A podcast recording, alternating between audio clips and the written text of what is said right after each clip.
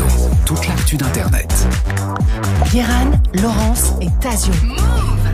Dans le monde de la tech, tout le monde copie tout le monde. Mark Zuckerberg a copié l'idée de Facebook, racheté Instagram, qui a ensuite copié Snapchat. Et TikTok a repris le principe de Vine, a racheté l'appli vidéo musicale Musically pour s'implanter aux États-Unis. Mais au départ de tout ça, il y a quatre Français qui ont en fait inventé le principe du flux de vidéo vertical sur un fond sonore. Leur projet, faire le MTV d'Internet. Et leur appli s'appelait Mindy. En un an, ils sont passés de futurs concurrents de YouTube au cimetière des applis. Arnaque, crime et putaclic, Mindy la licorne de la Silicon Valley que tout le monde a oublié.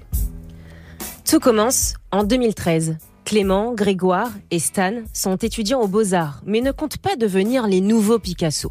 Ils rencontrent Simon, un codeur informatique fortiche de l'école Epitech, avec qui ils conçoivent une application de photo. Elle s'appelle Ever, et leur ambition, c'est de devenir le concurrent européen d'Instagram. Mais ils ont un problème. C'est nul Personne ne comprend rien à leur truc. Ever est supposé permettre de créer des événements et aussi de partager des photos avec des groupes de potes. En gros, c'est un groupe WhatsApp. C'est un archi compliqué, mais il remarque une chose, une fonctionnalité semble titiller l'intérêt de quelques utilisateurs, ajouter de la musique sur des images. Ah ils se disent que c'est peut-être tout simplement ça qu'il faut faire. Une appli de vidéo courte comme Vine, mais encore plus simple d'utilisation. Pas besoin de notion de montage. On prend une vidéo et on ajoute de la musique dessus et tout le monde devient réalisateur de clips. Un principe basique mais universel.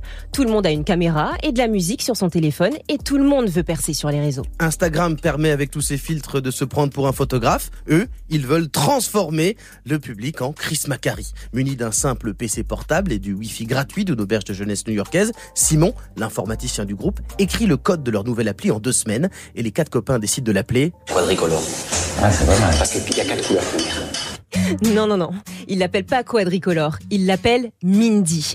Et leur souhait, c'est de faire le MTV 2.0, l'appli des millénials, créatifs, fans de musique. Et ils ont des atouts de taille, une qualité d'image optimale, des effets inédits comme le time-lapse ou le ralenti. Et ils ont une idée. Faire des vidéos en verticale, qu'on fait défiler vers le haut pour donner le sentiment d'un flux infini. Nos quatre euh, entrepreneurs font le tour des investisseurs français qui disent à peu près tous la même chose. Faut que je réfléchisse. Mais les jeunes français savent que dans la tech, faut aller vite. Alors ils s'envolent pour les États-Unis et contactent des gens sur Twitter pour leur parler de Mindy. Et ça marche. Le nom circule et ils décotent un rendez-vous dans la Mecque de la tech. Un investisseur de la Silicon Valley en Californie va les recevoir. À peine arrivés sur la côte ouest, les Frenchies n'emmènent pas large et se rendent fébriles à leur premier rendez-vous. En 20 minutes, on leur file un chèque qui va tout changer. Car une fois que quelqu'un a mordu, d'autres aussi veulent croquer. Et les investissements se multiplient. Jack Dorsey, le fondateur de Twitter, adore Mindy et leur file des sous. Puis Snoop Dogg, Lady Gaga, l'acteur Ashton Kutcher. Un mois après la création de Mindy, le groupe reçoit 1 200 000 dollars. Et nos quatre mousquetaires ont un bureau entre Twitter et Google. Ils travaillent comme des fous pour développer leur appli. Au départ, leur but, c'est de faire grimper le nombre d'utilisateurs, ce qui va arriver avec une entourloupe qui est un coup de génie. Ils créent un bouton qui permet de partager les vidéos Mindy sur Snapchat, l'appli préférée des ados, qui adore pouvoir euh, partager les mini-clips hyper quali de Mindy pour frimer sur Snap. Et les utilisateurs affluent chez eux. En quelques semaines, tout le monde parle de Mindy et de ces Français qui sont en train de créer le mix entre YouTube et MTV. Dans leur tête, ils se disent Mais dans ma tête, je me dis toujours que je suis le meilleur parce que comme ça, tu te donnes pas de limite et tu essayes de donner le meilleur de toi-même. Mais toute cette publicité gratuite, c'est aussi du pain béni pour la concurrence. Et comme d'hab, certains veulent les pomper. En 2014, Stan, l'un des fondateurs de Mindy, remarque sur l'App Store un logo qui ressemble vachement à son appli. C'est Musically qui propose des vidéos verticales avec des effets et de la possibilité d'ajouter de la musique. Ah et si Musicali a pu produire une copie aussi proche, c'est parce que la fameuse caméra de super qualité de Mindy, eh bien, elle a été créée grâce à un logiciel public dispo en open source. Donc tout le monde peut le faire. Alors certes, on n'est pas supposé reprendre une appli à l'identique, mais en 2014, il n'y a pas spécialement de règles strictes. Et puis dans la Silicon Valley, de toute façon, tout le monde se copie. Et puis faire un procès, c'est pour les nazes. Non, il faut les battre à la régulière. C'est la loi de la jungle. Et Mindy a de l'avance. Ils se disent, ça va, on est bien. Ah, je suis bien Oh là là, qu'est-ce que je suis bien Sauf qu'être le premier, ça ne sert à rien. Il faut faire les bons moves. et Mindy se prend un peu les pieds dans le tapis.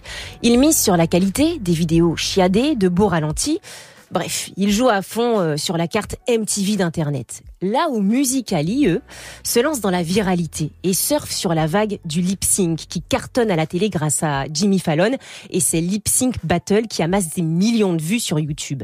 Et Musical.ly devient l'appli pour faire semblant de chanter en playback sous forme de challenge. La jeunesse américaine adore. Les vidéos ont beau être mal filmées, mal éclairées ou sans effet, c'est ce qui marche. C'est honteux À l'été 2015, Mindy est à bout de souffle. Snapchat a bloqué le partage et l'argent de la première levée de fonds s'est évaporé. Il pense pouvoir encore en gratter, mais ça devient de plus en plus compliqué. En décembre, l'appli a fermé. Simon change sa bio sur les réseaux et dit qu'il travaille pour Twitter. Et Mindy est revendu à une autre appli pour une somme pas suffisamment importante pour être partagée publiquement. Pendant ce temps-là, Musical.ly sera revendu presque un milliard en 2018 à un nouveau venu chinois, TikTok, qui utilise l'application Musical.ly pour se lancer aux États-Unis. L'histoire de Mindy est symptomatique du monde européen de la tech. Des jeunes qui en veulent, qui ont une idée qui séduit, mais qui n'ont pas les structures chez eux pour les soutenir, et des investisseurs qui manquent de flair ou de sens de la stratégie.